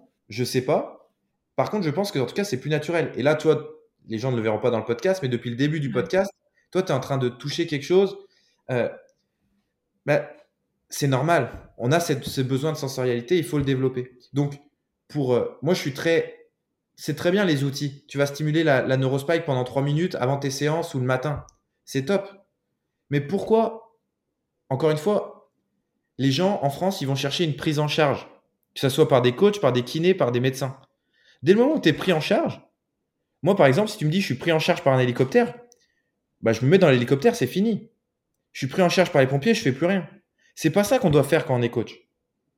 Nous, on doit accompagner. Par contre, si quelqu'un me dit je t'accompagne à la montagne, je sais que je vais devoir y aller à la montagne. S'il me dit je t'accompagne faire ça, c'est pour ça qu'on doit accompagner. C'est pour ça qu'on doit. Parce qu'en fait, il faut que les gens fassent le chemin. Donc, tous les outils, c'est bien. Hein. J'ai fait les semelles de bricot, c'est super. Tu changes la vie des gens, c'est top. Il y a de très bons posturologues. J'ai fait les balles. J'ai fait les bercements aussi. On parle beaucoup de bercements de Bloomberg. C'est très bien. Mais donne trois exos aux gens, 5, 1000 exos. Tant que ça reste des exercices, tu es en train de mettre une béquille. Et oui, c'est pas c'est pas des exercices dont ils ont besoin, mais plus des la, vie est une stimulation. Ouais, pour, moi, la, pour moi, la vie est une stimulation. Juste, et pour ça serait un conseil global, enlève toutes les barrières que tu mets aux stimulations. Enlève tout. Et bah, tu vois, c'est pas acheter les fruits les plus beaux pour acheter des fruits palisses. C'est euh, arrêter d'être sur ton téléphone et lire un livre. Pourquoi lire mmh. Moi, je suis un amoureux des livres. Mais déjà, quand tu lis, au-delà du fait que tes yeux passent de gauche à droite, as, tu vas devoir tourner la page, à l'odeur. C'est hyper important. Et juste, regarde un film. Et si jamais tu veux vraiment te régaler, je conseille Le Temps des Secrets, mais les anciens de Marseille Pagnol, euh, La gloire de mon père, château de, euh, La gloire de ma mère ou Château de mon père, un, un, un, inversion des deux. Euh, tu et bah, reciteras en fin de podcast. Voilà. On passera. Ça, regarde ces films-là et regarde comment les enfants vivaient. Et, mm. et tu dois vivre comme ça. Alors évidemment, on est dans une nouvelle société, il y a les écrans. Mais quand on me demande comment mieux vivre, je pense qu'on est la génération, quand je dis là, c'est les grands-parents et nos, petits-enfants, on sera tous dans le même truc, qui ont vu la vie humaine, se la société humaine se développer le plus, avec le moins de temps pour s'adapter. Si ça se trouve, dans trois générations, les humains, ils auront bien moins de contraintes parce qu'ils seront adaptés à ce mode de vie sédentaire. Juste aujourd'hui, on a des humains qui ne le sont pas. Donc, si les humains veulent aller mieux, si les humains veulent aller mieux aujourd'hui, il faut se stimuler de façon progressive pour revenir à un état d'avant. Voilà mon conseil. Il n'a valeur que mon conseil. Super. Merci beaucoup pour euh, ces trois conseils. Je suis sûre qu'on peut les appliquer euh, d'une manière quand même euh, relativement simple et que ça aidera beaucoup des auditeurs et auditrices. Et maintenant, je voudrais savoir si toi, tu avais des petites routines ou des petits rituels qui t'aident justement à aller mieux dans ton quotidien? Alors, les routines ont beaucoup changé pendant mon voyage, je m'en suis rendu compte et je me suis aussi rendu compte que malgré tout ce que je dis, j'avais besoin de ces petites routines. Donc vous voyez comme quoi euh, on est, on est, on prône des choses et bah, c'est bien d'y tendre, mais on n'est pas toujours dedans. Moi déjà, je dors beaucoup. C'est impossible pour moi de dormir moins de 9 heures. Ça, c'est un truc, euh, voilà. c'est non négociable. Et après, je suis, euh, je suis un petit peu chiant sur la bouffe. J'essaye vraiment de manger des produits de qualité. Donc c'est pas vraiment des routines comme ça. C'est plutôt des choses. et encore une fois, c'est avec mes, mes, petites euh, blessures à moi, c'est impossible, par exemple, que je fasse une semaine sans manger suffisamment de protéines euh, et des protéines de bonne qualité. Euh, je vais boire mes 3 litres d'eau par jour. Je vais dormir beaucoup et je vais bouger. Je vais bouger le plus possible. Après, en, routine, moi, c'est pas tant physique, c'est juste que tous les jours, j'apprends. C'est pour moi la routine, peu importe si c'est apprendre une nouvelle langue, de la neuro, euh, apprendre à, cuisiner, apprendre sur les étoiles, peu importe. Tous les jours, j'essaye d'apprendre et tous les jours, je fais travailler mon cerveau parce que j'ai une, une, relation amoureuse très forte avec mon cerveau. Mais, mais par contre, euh, physiquement, je t'avoue que j'ai moins de routine et, euh, et parfois ça me manque. Euh, ça m'est arrivé hein, de faire les exercices des yeux, là, comme je parlais. Ça m'est arrivé de stimuler mes pieds. Maintenant, j'essaye, quand je, je sens que j'en ai besoin, donc là, déjà, on est dans le besoin. Quand je sens que j'en ai besoin ou euh, avant mes séances, plutôt de retourner à des mouvements animaux. Donc ça, c'est plus euh, original strength de Tim Anderson, euh, des bercements, des balancements, des accroupissements, des retournements, ces choses-là. Je dirais que si je devais garder un truc aujourd'hui et qu'on me dit, t'as plus le droit qu'à un truc, ça serait ça. D'accord. Ok. Donc dans tes routines et, et, dans tes petits rituels, tu nous as dit que tu faisais travailler ton cerveau. Donc ça, ça passe par l'apprentissage, évidemment, le développement de tes connaissances. Mais est-ce qu'il y a d'autres choses que tu fais pour faire travailler ton cerveau? Alors, déjà, je, je, je, Alors, c'est bête ce que je veux dire, mais je vis de façon assez, assez apaisée. Alors, c'est pas toujours le cas, mais beaucoup plus qu'avant. Et je mmh pense qu'il n'y a rien de mieux pour le cerveau que d'enlever un petit peu tout ce qu'il y a. Euh, je reprends l'exemple des coachs sportifs qui travaillent trop. C'est impossible d'être créatif quand ton cerveau est occupé à gérer 10 000 choses que tu dois faire. Plus tu es sollicité, moins tu es sollicitable. Donc, comment je stimule mon cerveau? Alors là, en ce moment, c'est l'apprentissage des langues, parce que pour moi, c'est, c'est, merveilleux et je trouve que ça fait des connexions euh, au niveau de plein de choses. Donc ça, je trouve ça génial. À un moment, je jouais de la guitare et pour donner un exemple qui m'avait mhm. marqué, quand j'ai commencé à jouer de la guitare, j'ai pris 10 kilos sur mon snatch. Alors, je suis passé de 80 à 90 kilos. C'est très loin d'être des perfs incroyables. Par contre, j'ai rien changé de programme d'entraînement et je suis passé Donc, j'ai pris plus de 10%, 12-13% mmh. sur ça. Et en fait, après, je me suis rendu compte que peut-être la motricité fine de ma main droite et de ma main gauche, du fait de jouer de la guitare, avait été impactée. C'est peut-être là où je me suis rendu compte que l'impact du cerveau et du, et du mouvement étaient, étaient les plus forts. C'était que le jour où j'ai commencé à jouer de la guitare, mais je crois que c'est en trois semaines, on parle de choses assez incroyables, j'ai pris 10 kilos sur mon snatch. Sans changer mon programme d'haltérophilie, sans changer mon truc de force, sans me sentir spécialement bien, juste en me sentant bien sous la barre. Et c'est là où j'ai commencé à comprendre que la motricité fine d'un côté pouvait impacter au niveau du mouvement et ces choses-là. Donc après, j'ai creusé euh, avec Noéra euh, et Nicolas Desjardins sur les trucs hémisphériques, sur les, impacts, les stimulations, et j'ai compris. Mais c'est des choses qu'au final, j'ai fait assez naturellement. Et c'est aussi pour ça que je dis qu'il faut, il faut se laisser du temps libre, et je parle d'écologie de la vie humaine, je reviens encore à ça.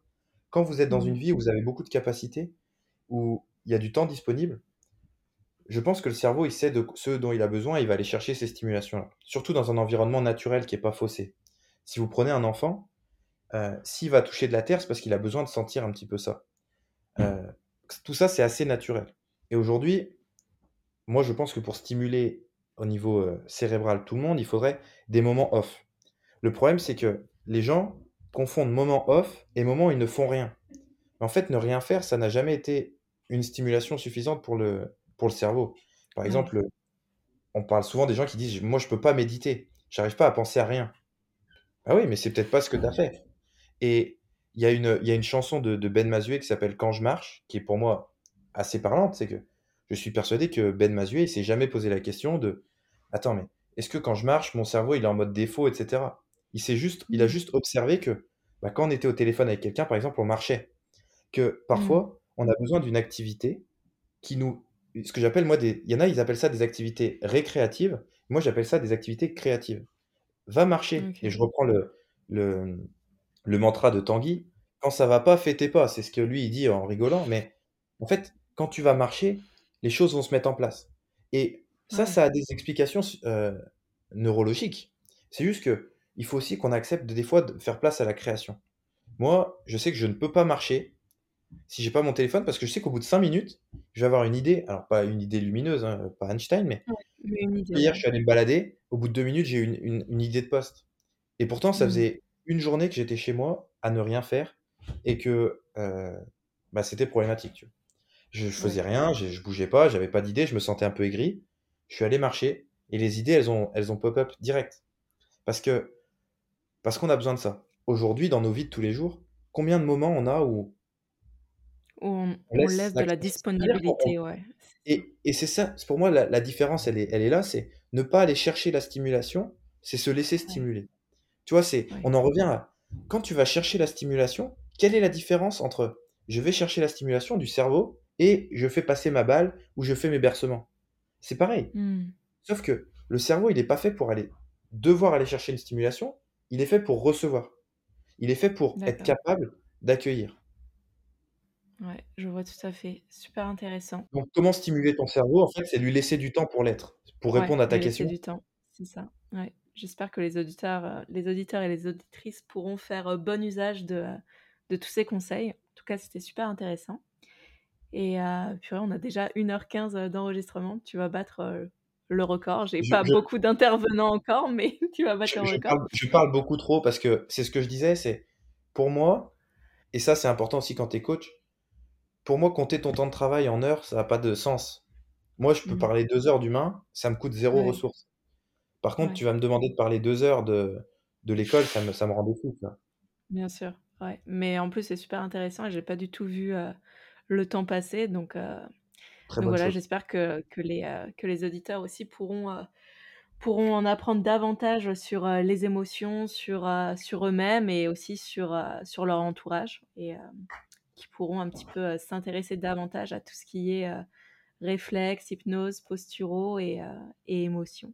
Et on va passer sur quelque chose euh, bah, qui te concerne un petit peu davantage, même si euh, évidemment tout ça a été aussi tourné autour de toi, de tes connaissances et, et de ce que tu as pu expérimenter jusqu'ici. Est-ce que tu me parlais d'un objectif que tu as atteint et peut-être d'un objectif que tu t'es fixé sur ces prochaines années?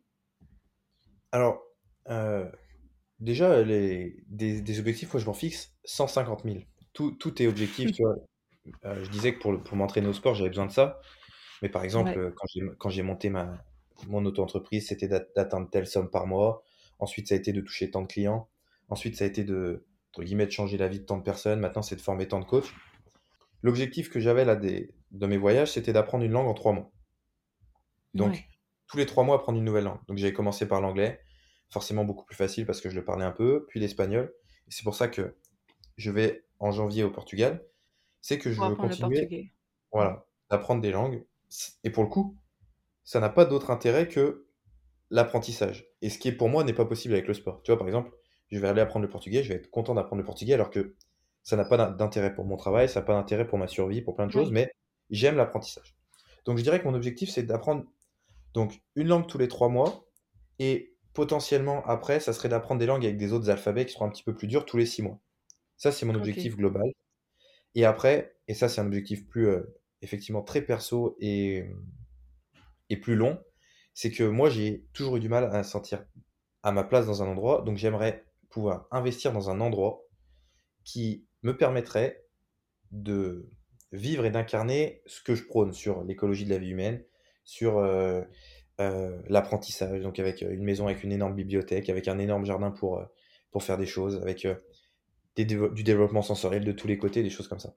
Donc Hmm. l'objectif, il est un peu là. Ça, ça, ça dépend pas que de moi, parce qu'il faut que, il faut que le système français des banques et des auto-entrepreneurs match.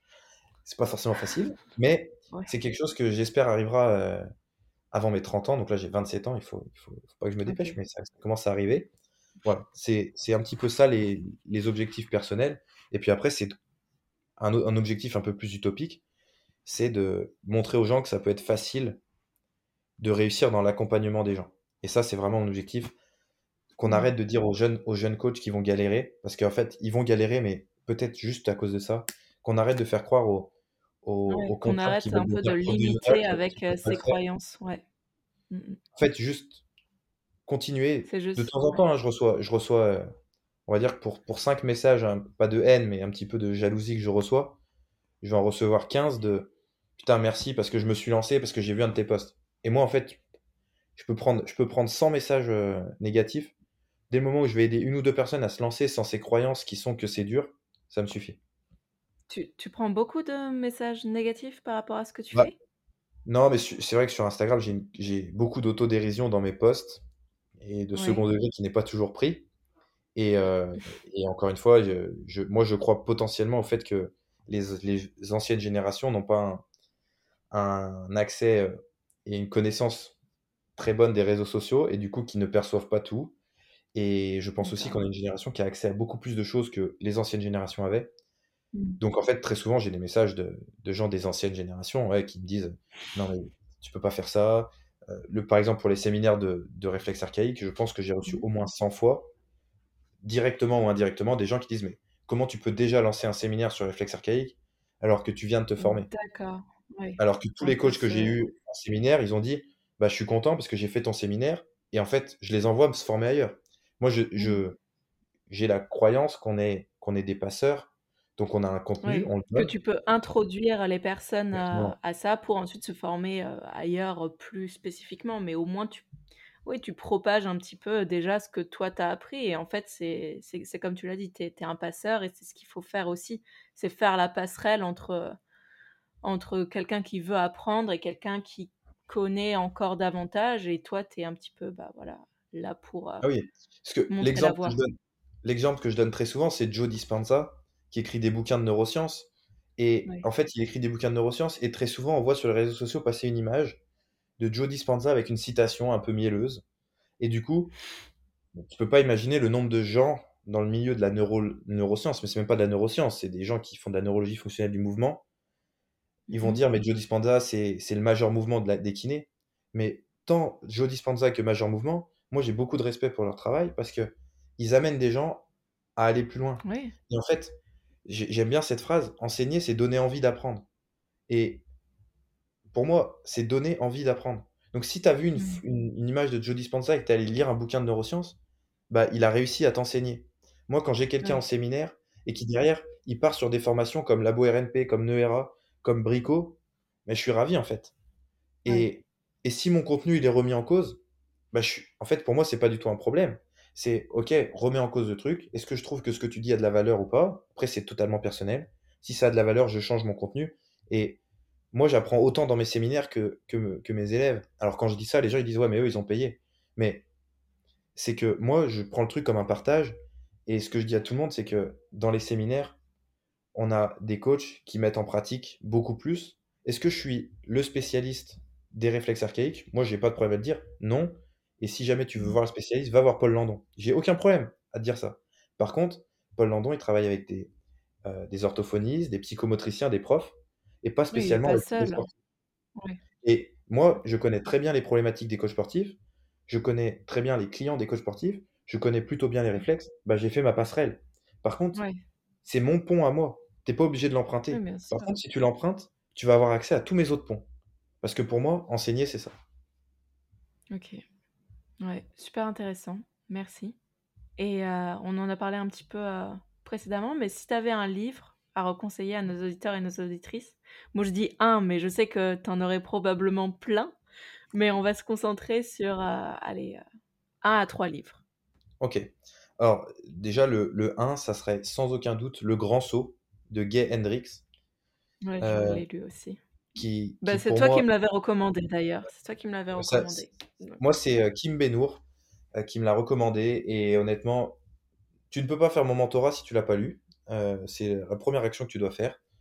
Pour moi, c'est un livre qui est, qui est, qui est passionnant, euh, qui est, qui est vraiment, vraiment très bien. Euh, après, euh, dans les autres livres, bah, ça peut dépendre de, de tout. Moi, je sais que j'ai, encore une fois, par rapport à, à- à mon boulot, j'aime beaucoup les livres de ressources primordiales. Donc, je vais pas donné un livre, j'ai donné une maison d'édition. Ressources ouais, primordiales, donc c'est l'édition, la maison d'édition de Paul Landon, et notamment L'animal exubérant, qui pour moi a été vraiment une claque sur euh, revenir à son état de, de jeu. Euh, c'est ouais, quand même, euh, c'est quand même intéressant. Donc, je dirais que c'est ces deux livres-là. Euh, si j'en ai d'autres, je les mettrai, je te les enverrai, on les mettra en, en- en commentaire. Mais pour moi, c'est vraiment ces deux livres-là que je, je fais lire à tout le monde, à tous mes clients. Même euh, quand j'avais des clients en posturaux, je leur faisais lire ça. Et puis les blessures émotionnelles pour bien. les gens qui, qui ont du mal à se... Les cinq blessures qui empêchent d'être soi-même. Pour les gens, des fois, quand- qui n'arrivent pas à trouver une solution et, euh, et qui sont pas trop dans aller voir un psy, etc., c'est quelque chose qui met bien face à ces vérités et j'aime bien aussi pour ça. Je sais qu'avec notamment les femmes, parce que on vit quand même dans un pays où les femmes sont plus à même de parler de leurs émotions. Euh, je sais qu'avec les femmes, il a, il a toujours eu un, je vais pas dire un, un effet, mais il a toujours eu, euh, un- ça a créé des déclics. Donc je le trouve assez intéressant. ok, super, merci. On mettra toutes les références, enfin, je mettrai toutes les références dans les notes. Et euh, si tu avais un film à recommander, un ou trois films, pareil, à Alors, recommander à nos auditeurs Ah, Les films que, que moi j'aime beaucoup, c'est ce que je disais, alors c'est, ça fait très vieux jeu, vous allez voir que, que j'ai une, une très vieille âme, mais c'est les, les, euh, les Marcel Pagnol, donc Le Temps des Secrets, Le Château de ma mère, La gloire de mon père, c'est Mhm. Pour moi cette suite, et en plus ça tient avec notre boulot, c'est comment on se développe socialement, c'est, c'est hyper intéressant. Donc euh, je dirais ces, euh, ces trois films-là. Euh, après j'aime beaucoup La Ligne Verte, ça n'a rien à voir avec, euh, Ouais, il est très bien avec ça, ouais. et, et American History X, qui pour moi est... ouais, encore une fois, un- niveau émotionnel et sur la construction de, de l'humain dans un, dans un environnement. C'est vrai que Mm. On aurait pu parler de plein de choses sur le podcast, mais il y a un des trucs où, où pour moi ça a le plus de valeur, c'est cet environnement dans lequel on vit. Et bah, là, pour le coup, bah, c'est un environnement autour du nazisme, des choses comme ça qui sont très dures. Mm. Mais je remets une petite couche là-dessus. Euh, la phrase, on est la, la somme des cinq personnes qui nous entourent. Ouais, ça, on le dit Moi, souvent je- j'observe, je, je dis pas que je pense, je, je dis pas que je pense parce que moi j'en suis persuadé, mais j'observe avec les autres gens aussi que les personnes peuvent vous valoir le plus grand bien du monde, leur présence, leur influence peut être négative. C'est-à-dire qu'autour de moi, j'ai rarement eu des personnes qui ont, je pense, voulu du négatif de moi. Par contre, avec ma façon d'être au moment présent, de ce que j'avais, quand j'ai commencé à partir à Paris et à me couper un petit peu du reste, de mon autre entourage, et de faire le tri aussi dans mes amis, dans... quand je dis faire le tri, ça se fait naturellement, c'est pas moi qui l'ai fait.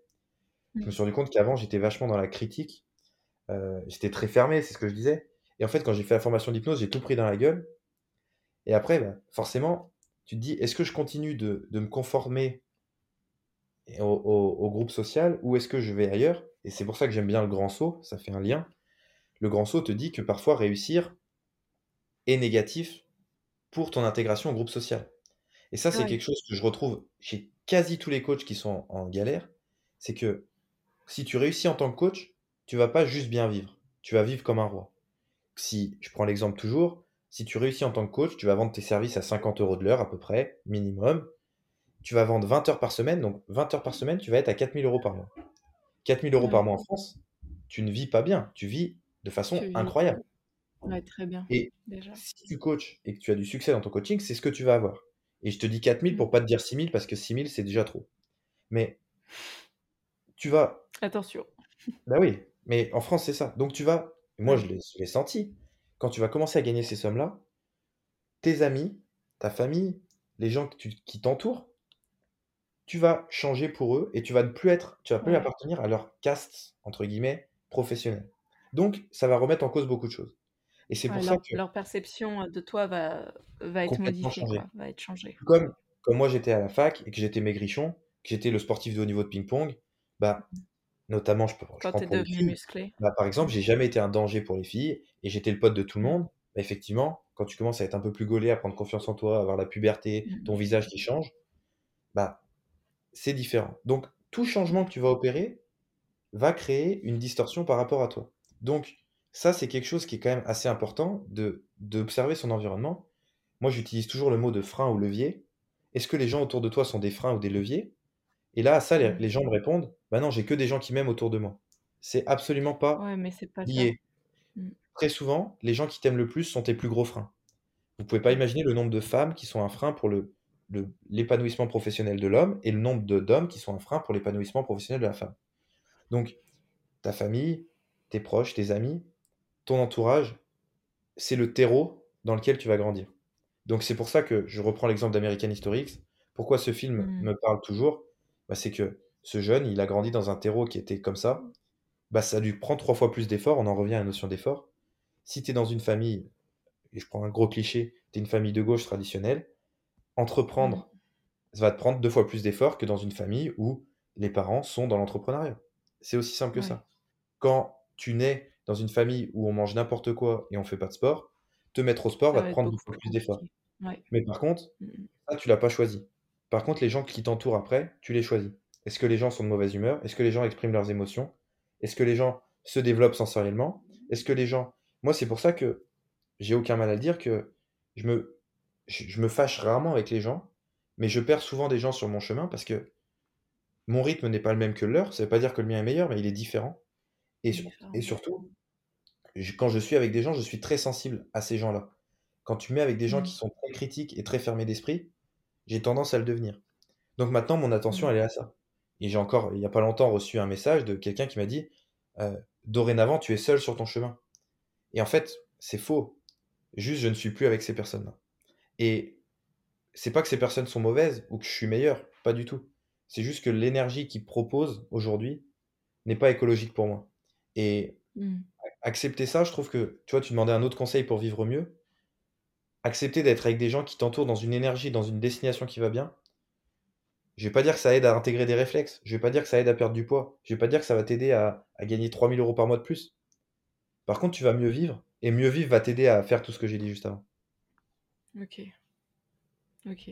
Super intéressant. Merci euh, pour tous ces partages. C'était super et je vais. On va terminer euh, le podcast. Je vais te demander de de me recommander quelqu'un. Si, euh, s'il y avait quelqu'un que tu voulais écouter sur le podcast, tu as envie d'écouter le podcast euh, à ton tour. Si tu as envie d'écouter quelqu'un euh, bah voilà, qui, tu penses, pourrait nous partager des choses inspirantes, qui est inspiré aussi et, et qui pourrait apporter un peu de bien-être à nos auditeurs et nos auditrices et, et quelques clés pour se sentir mieux dans leur vie. Alors, J'en ai cité, parce que c'est, je pense que c'est le quatrième, cinquième podcast où je suis invité, j'en ai cité plein. Et je vais en citer un qui est très rarement invité et qui, je mmh pense, euh, va faire un lien avec tout ce qu'on a dit, qui s'appelle Pierre Ponchot. Euh, c'est un coach sportif de Dunkerque. Alors, pour tout vous dire, j'ai jamais eu la chance de le rencontrer, mais on échange beaucoup sur les réseaux sociaux. Et je crois que c'est Pierre Ponchot Coaching sur, euh, sur Insta. Et en fait, c'est un coach qui travaille dans les entreprises pour aider justement à, à mieux vivre son travail et un ancien militaire et au-delà d'un travail très qualitatif qu'il fait, je suppose qu'il fait puisque je n'ai jamais assisté, j'aime Mhm. beaucoup les réflexions qu'il partage et il a une vision de la vie qui est assez, euh, assez écologique à mes yeux. Donc si je devais, euh, si je devais proposer quelqu'un, ça serait, euh, ça serait Pierre Super, Ponchot et je pense qu'il serait, il serait ravi de, de partager en plus son, son histoire un petit peu. génial. Et bah c'est super. Je rentrerai, euh, j'essaierai de rentrer en contact avec lui et puis je dirai que tu m'as recommandé. Donc, donc j'espère qu'il acceptera. Et euh, merci beaucoup en tout cas pour ce moment, euh, ce long moment euh, partagé autour de l'être humain, de l'écologie de la vie et puis bah, de tout ce qui nous anime et de tout ce qui t'anime toi. Ça a été super intéressant et un très bon moment. J'espère que tu as passé aussi un agréable moment à nous partager tout ça. Ouais, c'était top. Et ce que je dis souvent aussi à la fin, comme je dis, moi j'adore échanger. Donc n'hésitez pas, euh, je pense que tu mettras toutes les coordonnées donc sur Je vais Instagram, mettre tout, ouais, je vais mettre tout Exactement. N'hésitez pas à m'écrire si. euh, Je sais qu'en général, après les podcasts, je reçois 20 messages et à aucun moment ça me dérange. Si vous avez des choses, vous n'êtes pas d'accord. Si vous avez des choses, vous êtes d'accord. Si vous avez des choses, vous voulez rebondir, avec grand plaisir. Je sais qu'avec euh, bah, avec toi, June, on s'est beaucoup parlé sur les réseaux. On a été très souvent pas d'accord au début. Ouais, Et, euh, et, euh, et c'était d'ailleurs. mais assez- Et, et on s'est toujours euh, plutôt dit. Donc euh, si j'avais des choses, vous n'êtes pas d'accord, dites-le moi. Et si vous avez des choses, vous avez des questions, n'hésitez pas parce que c'est vraiment le, le- le top de pouvoir échanger avec des gens qui sont intéressés par ça. Et ben c'est super. Merci encore Lucas et à tous nos auditeurs et auditrices, je vous dis à très bientôt. Hey, pas si vite Merci d'avoir écouté jusqu'au bout. Si tu as passé un bon moment ou que ce podcast t'a permis de te questionner, tu peux t'abonner au canal via la plateforme que tu utilises. Tu peux me repartager sur tes réseaux sociaux ou encore m'écrire sur Instagram ou par mail et me faire part de tes ressentis ou de tes questionnements. Cela me ferait très plaisir d'échanger avec toi. Sache que je propose des suivis online très complets, ultra personnalisés pour te développer, te dépasser, t'épanouir et te challenger. Ce n'est pas une simple transformation physique que je propose, mais vraiment une évolution à 360 degrés. Ciao et à bientôt